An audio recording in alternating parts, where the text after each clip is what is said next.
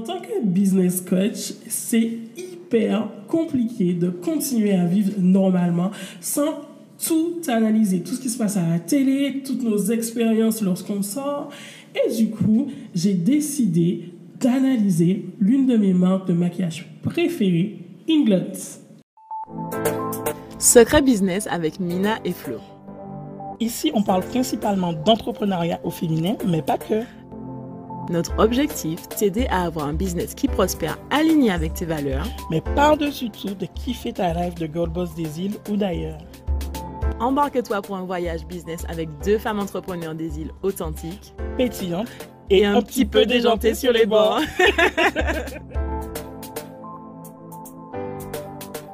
Salut les filles, j'espère que vous allez bien. Vous me retrouvez pour un épisode de podcast en solo. Donc, salut toutes celles qui nous, écoutent pardon, sur toutes les plateformes et qui nous regardent sur YouTube. Alors, euh, aujourd'hui, j'ai envie de parler stratégie. Et oui, je ne me cache pas, j'adore ça. Je dis souvent que je suis une très grande stratège. C'est vrai que c'est euh, souvent mal vu parce qu'on associe la stratégie à la manipulation, alors que non, pas toujours. On peut être quelqu'un de totalement honnête, mais de totalement stratège également. Alors aujourd'hui, euh, mais comme je vous ai dit euh, dans mon quotidien, chaque fois que je vis quelque chose, chaque fois que je vais quelque part, je ne peux m'empêcher d'analyser tout ce qui se passe, savoir eh ben, qu'est-ce qui aurait dû être fait, qu'est-ce qui a été fait et qu'est-ce qui peut être amélioré. Donc, ça, ça se passe aussi pour la télé, même si je regarde pas beaucoup la télé puisque j'en ai pas. Euh, c'est vraiment compliqué parce qu'on ne vit plus normalement. C'est bien, mais à la fois, c'est un peu être esclave de soi-même, dans le sens où on aide au quotidien à mettre en place des centaines de personnes, des stratégies. Donc, du coup, on ne peut s'empêcher de les analyser. Aujourd'hui, j'ai décidé d'analyser l'une de mes marques de maquillage préférées. Pour celles qui me suivent sur Instagram, vous savez, je vous parle toujours de la marque England. Alors, la marque England, c'est quoi? C'est une marque polonaise de maquillage 100% vegan. Et c'est déjà l'une des raisons pour lesquelles je kiffe au départ. Et qui ne teste pas euh, ses produits sur les animaux. Voilà, en fait, c'est une marque vraiment éco-responsable euh, qui a énormément de valeur et qui s'engage vraiment euh, pour l'environnement. C'est une marque aussi qui prône l'individualité ça veut dire quoi? Ça veut dire qu'en en fait, on a un panel de personnes sur Terre et en fait, on est unique en notre genre. Donc, elle met en place énormément de, on va dire, de teintes pour répondre à autant de genres, autant de races, autant, je sais pas comment on appelle ça, de, de teintes, de couleurs de peau euh, possibles et inimaginables. C'est vraiment, euh, moi j'adore leur slogan, je me le rappelle pas là, mais j'adore leur slogan, je pense que je vais vous le rappeler euh, sur la podcast. C'est vraiment euh, une marque qui est engagée. D'ailleurs, je vais vous raconter mon expérience. À la base, je j'étais revenu, avant j'utilisais les produits Adopt quand j'étais en métropole. Et je suis revenu et j'étais à court de, de make-up et je trouvais pas les magasins Adopt ici. Et j'ai aidé à Mac. J'ai vite fait demi-tour par rapport au prix. Et euh, j'ai découvert une glotte comme ça et j'ai super euh, bien kiffé. J'ai été reçu, j'ai testé, j'avais pas l'impression, en fait, sur ma peau, on voyait pas que j'avais du make-up. Donc j'ai adopté facilement, surtout que, en fait, euh, ils, se veulent accessibles à tous. Ça veut dire qu'on a un super rapport qualité-prix. C'est pas du make-up bas de gamme, donc vous n'allez pas trouver du make-up à 5 5-6 euros. Pour autant, pour la qualité, vous avez euh, à peu près la qualité de Mac Plus même en moins cher. Donc, c'est pas une marque. Alors, c'est vrai que quand j'en parle, il hein, n'y euh, a pas beaucoup de personnes qui connaissent, mais pourtant, c'est une marque qui est présente dans 90 pays et qui, euh, où on peut trouver dans près de 1000 endroits à travers le monde. C'est une marque qui est très très connue parce que eh ben, sont sponsors de tous les événements qui se passent euh, à Times Square, à New York, à Londres, avec dans tous les événements d'Oxford Street, pardon. C'est vraiment euh, une grande marque qui sponsorise tous les shows à, euh, Las Vegas plutôt. Et c'est une marque qui, on va dire, pas à pignon sur rue, mais qui n'a rien à prouver en fait. Qui n'a rien à prouver. C'est vrai que sur nos territoires, elle n'est pas connue, mais qui n'a rien à prouver. Du coup, moi, j'ai tenu à analyser la stratégie de Inglot, on va dire France, pas Inglot international, mais plus Inglot France, et la stratégie aux Antilles Guyane. Alors, il faut savoir que dans toute sa grandeur, c'est une marque qui a opté, en tout cas en France, pour être 100% digitale. Dès le départ, elle s'est dit, OK, on rentre sur le marché français, on ne sait pas ce que ça va donner, mais la meilleure façon d'y arriver, c'est de le faire 100% en ligne. Et comme ça, eh bien, si ça ne fonctionne pas, ben, en tout cas, ça ne coûte pas si cher que ça. Parce qu'il faut savoir que lorsque vous rentrez sur le marché avec 42 000 euh, boutiques, vous commencez avec 10 boutiques, il faut 10 espaces, il faut euh, meubler ces boutiques, il faut faire des travaux, il faut avoir euh, du monde. Donc c'est vrai que ça demande énormément de coûts alors qu'on ne sait pas si ça va fonctionner. Quand je vous parle en France, je vous parle de France hexagonale, pardon. Euh, donc, c'est une marque qui n'a aucune boutique, en tout cas, euh, en France hexagonale, qui a fait le choix de ne pas en avoir. Il y aura la, première boutique va ouvrir à la fin de l'année, mais jusqu'à maintenant, elle n'avait pas euh, pris le parti d'avoir une boutique en physique. Elle a décidé vraiment d'aller chercher ses clients, de s'installer de façon la, plus, la moins coûteuse que possible. Et après, si ça fonctionnait, eh ben, on ouvre une boutique comme là, elle est en train d'ouvrir une boutique au Havre. Alors, comme je vous ai dit, les avantages de cette stratégie, c'est que ça coûte peu cher. Par contre, ça a aussi des inconvénients. C'est-à-dire que quand on arrive sur un marché, normalement, il faut instaurer une sorte de lien avec le client, en fait. Et lorsque vous n'avez pas de boutique physique, c'est compliqué. C'est compliqué. Donc, il a fallu miser sur euh, ben, des, super collaborations euh, de façon internationale, comme la collaboration avec Gilo sur certains produits de make-up.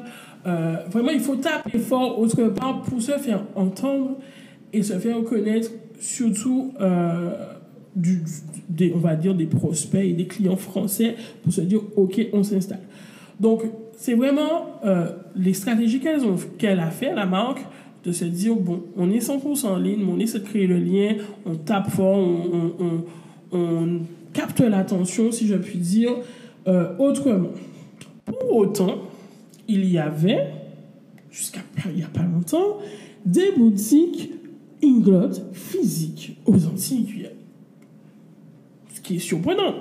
Parce que, bon, on est censé être un territoire français. Lorsque vous cherchez, pour eux, n'y a pas, il a jamais eu de, boutique euh, Inglot en France, alors que, bon, on est un territoire français, on ne va pas remettre le débat là. C'est pas grave. Euh, on n'a rien à prouver. on n'a pas besoin de leur crédit. il y avait des boutiques Inglot en Martinique, en Guadeloupe et en Guyane. Euh, je ne sais pas si celle de Guyane est toujours ouverte, j'ai pas réussi à trouver l'information.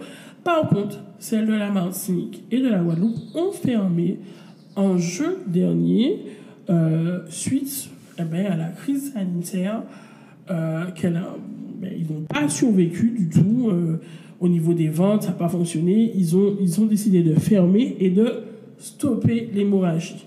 Alors, est-ce que c'est une bonne ou mauvaise solution?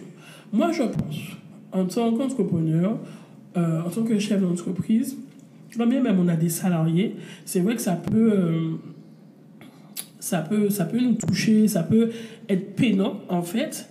Mais euh, lorsqu'on voit que ça commence à ne pas fonctionner et que les choses se perpétuent, mieux vaut stopper l'hémorragie très rapidement que de tenir en tête, laisser parler nos émotions, parce qu'au final, ça finit par être plus tragique que si on avait décidé de fermer plus tôt. Donc, je ne suis pas là pour dire est-ce que c'est une est-ce qu'ils ont vraiment bien fait de fermer? Parce que moi, en tant que client fidèle, pour moi, non. Ils n'auraient pas dû fermer. Voilà, franchement, moi, ça m'a Euh, ça m'a, je me suis senti trahi, j'ai eu l'impression de tout devoir recommencer, de devoir reséduire une marque. Vous savez, c'est compliqué de changer de make-up. Hein. Euh, je peux me dire oui, je, je, peux trouver sur les sites internet, mais vous savez, les côtés de livraison et tout ça. Bref, pourquoi ils ont décidé d'ouvrir des boutiques en, aux Antilles-Guyane alors que leur stratégie française était de rester sur le digital Moi, je pense que, a priori, été une bonne stratégie au départ parce qu'ils ont analysé leur marché. Ils ont compris que lorsqu'ils se sont installés en 2016-2017, le marché du digital n'était pas encore là où il est actuellement aux Antilles On va pas se leurrer. déjà actuellement, on est retard. On a pris, euh, on, a pris le pli à cause de la crise, mais on était vraiment en 2016-2017 pour loin, loin derrière. Dites-moi comment, euh, même je, je, prends le cas, on prend le cas, livraison de repas, livraison de ces trucs-là, c'était compliqué, euh, c'était vraiment à l'ancienne, c'était chaque restaurant, il n'y avait pas vraiment de réseau. Euh, chaque fois qu'on devait se faire livrer des choses, on devait envoyer chez quelqu'un à Paris. Après, ça a donné naissance à, des entreprises telles que Shopil, telles que d'autres qui réexpédient les colis. Mais c'était vraiment compliqué. C'est-à-dire que, un, les gens n'étaient pas euh, très friands. Il y avait une petite partie, hein, puisque moi, à l'époque, je commandais déjà. Je me rappelle, je commandais sur Azos en Angleterre et tout ça. Mais euh, ce n'était pas la majorité des personnes. Jusqu'à maintenant, j'ai des personnes qui me disent euh, je commande pas parce que j'ai peur, je sais pas qu'est-ce que ça va arriver, s'ils vont voler mes colis et tout ça. Donc, en 2016-2017, on est clairement dans ce climat-là. Donc, oui, s'ils veulent se positionner sur un marché où il n'y a aucune marque dominante végane en termes de maquillage, ils ont tout intérêt à prendre le pli et vraiment à comprendre comment fonctionnent euh, les habitants la population. Donc, ce qu'ils ont bien fait au départ, en fait, ils ont vraiment pris le temps d'analyser le marché, ils ont vu qu'il y avait un retard au niveau du digital, ils se sont dit non, on n'applique pas la même... Euh, la même stratégie que sur le territoire national. Donc là, on ouvre des boutiques, ce qui est super. Sauf que, cinq ans plus tard, 4-5 ans plus tard, la crise est passée par là. Euh, ils ont dû totalement fermer. D'ailleurs, euh, certains l'avaient senti venir, puisque pendant trois mois, il y avait quand même des soldes à moins 50%. Euh, on s'est dit, waouh, c'est trop bien. moi, franchement, je ne l'ai pas vu venir. Je me suis dit, ils vont renouveler la gamme, il y a de nouveaux produits qui vont venir. Surtout que les vendeuses, elles me connaissaient toutes. Chaque semaine, j'étais une glotte. Euh, donc, elles me disaient, euh, oui, mais je sais pas si on va recevoir ça. Donc, je me dis, bon, il y a quand même de la marchandise qui est envoyée encore. Donc, ça va pas se fermer. Et là, on entend des rumeurs de fermeture. Puisqu'on voit les magasins quasiment vides. Me suis dit, ok. Euh, et en fait, déjà, la façon dont ils ont annoncé la fermeture, moi, je pense que c'est c'est limite. C'est limite. Moi, j'étais déçu. Je l'ai appris comme ça. Euh, après, les vendeuses l'ont dit. Et il, a fallu attendre le 10 juillet pour seulement voir sur Instagram euh, une annonce disant on n'a pas résisté à la crise, on ferme. Je trouve ça un peu simple en soi. Bon, après, comme j'ai dit, ils ont stoppé l'hémorragie et ils ont bien fait. Mais je pense quand même euh, on va dire, de mon avis de, business coach, que ça aurait pu être évité. Et on va voir les quelques choses qu'ils auraient pu, les quelques stratégies, puisqu'on est là pour parler stratégie, euh, que la banque aurait pu mettre en place pour pouvoir résister à cette crise-là. Parce qu'en fait, euh, vous allez me dire, ouais, mais c'est simple, je dis ça, je ne suis pas à leur place, euh, voilà. En fait, les crises, ce sont des moments de rupture. C'est là où on voit que qui va, va continuer et qui va couler, en fait. Il faut savoir être réactif, il faut savoir s'adapter, être flexible et faire preuve pardon, d'inventivité, de créativité. Et si vous ne faites pas preuve de ça, mais bien sûr que vous allez couler, que ça va pas fonctionner. Il ne faut pas rester rigide et se dire on attend que ça revienne à la normale. Il n'y a plus de normal en fait. Là, c'est la nouvelle réalité, the new normal. You know? Euh, donc, la première chose qu'ils auraient pu faire, c'est justement, ils auraient pu être plus réactifs euh, et miser justement sur la stratégie française. C'est-à-dire que la, la, la stratégie euh, hexagonale qui était de miser 100% sur le digital. Pourquoi? Parce que vous avez la compétence. C'est votre cœur de métier sur le territoire national. Pourquoi justement ne pas être réactif euh, et se dire, bon, ben, on connaît nos forces, on sait que sur le territoire national, on est fort dans ça, on va tout de suite, dès le premier confinement, ben, miser dessus créer un site internet, mettre en place un système de click and collect, de call and collect s'il le faut, de quelque chose en fait. Il n'y a absolument rien eu. Pourquoi? Parce qu'ils se sont dit, bon ben, euh, on, est, on a misé que sur notre emplacement au départ. C'est ça, c'est-à-dire qu'ils ont fait le choix de choisir une stratégie physique, alors qu'ils auraient dû allier les deux. Se positionner dans des magasins physiques tout en éduquant le territoire à se tourner vers le digital en fait. Ils ont juste dit, on se positionne à la galerie, il y a un beau portefeuille clientèle, on se positionne à Cour Périno, il y a du monde. Et ils se sont un peu reposés sur leur laurier en fait. Alors que ils auraient dû faire, enfin prendre conscience de leur force et jouer sur leur force parce qu'ils sont très forts en digital, puisque c'est comme ça qu'ils fonctionnent sur le marché français. Du coup, euh, ils sont quand même, je, trouve comme s'ils se sont dit, bon ben... Euh, c'est eux, ils fonctionnent en physique, ils fonctionnent pas sur le digital et on va miser que sur ça. Alors que non, ils auraient dû réagir comme toute grande marque a réagi tout de suite en proposant du click and collect, quelque chose. Et en fait, c'est ce que je trouve dommage sur de grandes enseignes euh, nationales, internationales qui sont ici, c'est que après 4, 5 confinements, tu en as qui n'ont toujours pas de site internet, qui n'ont toujours pas euh, de système de click and collect. Et moi, je trouve ça inadmissible. Je ne sais pas. Alors, dites-moi, hein, peut-être que je ne connais pas, peut-être que c'est le système de franchise qui fait que ça ne leur permet pas d'avoir des sites internet à tout bas. Je me suis posé 10 000 questions, mais franchement, euh, j'ai trouvé ça inadmissible. Ou celles qui en ont, c'est pas du tout rigide. Donc, première chose qu'ils auraient pu faire, c'est mettre en place, miser sur leur stratégie française, enfin, hexagonale plutôt, et euh, faire preuve de réactivité grâce à leur force, grâce au digital euh, qu'ils utilisaient déjà. Deuxième chose que je vous ai déjà parlé, je ne me suis même pas rendu compte, c'est qu'en parallèle de leur installation sur leur territoire, ils auraient dû éduquer le, marché au digital. Euh, ils se sont dit, allez, il n'y a pas de digital, tant pis, on mise que sur le physique. Troisième chose, c'est que malheureusement, alors bien sûr qu'ils avaient des clients, hein, puisqu'ils ont fonctionné pendant 4-5 ans, mais malheureusement, lorsque je parlais de la marque Inglot, c'était une marque qui était trop peu connue.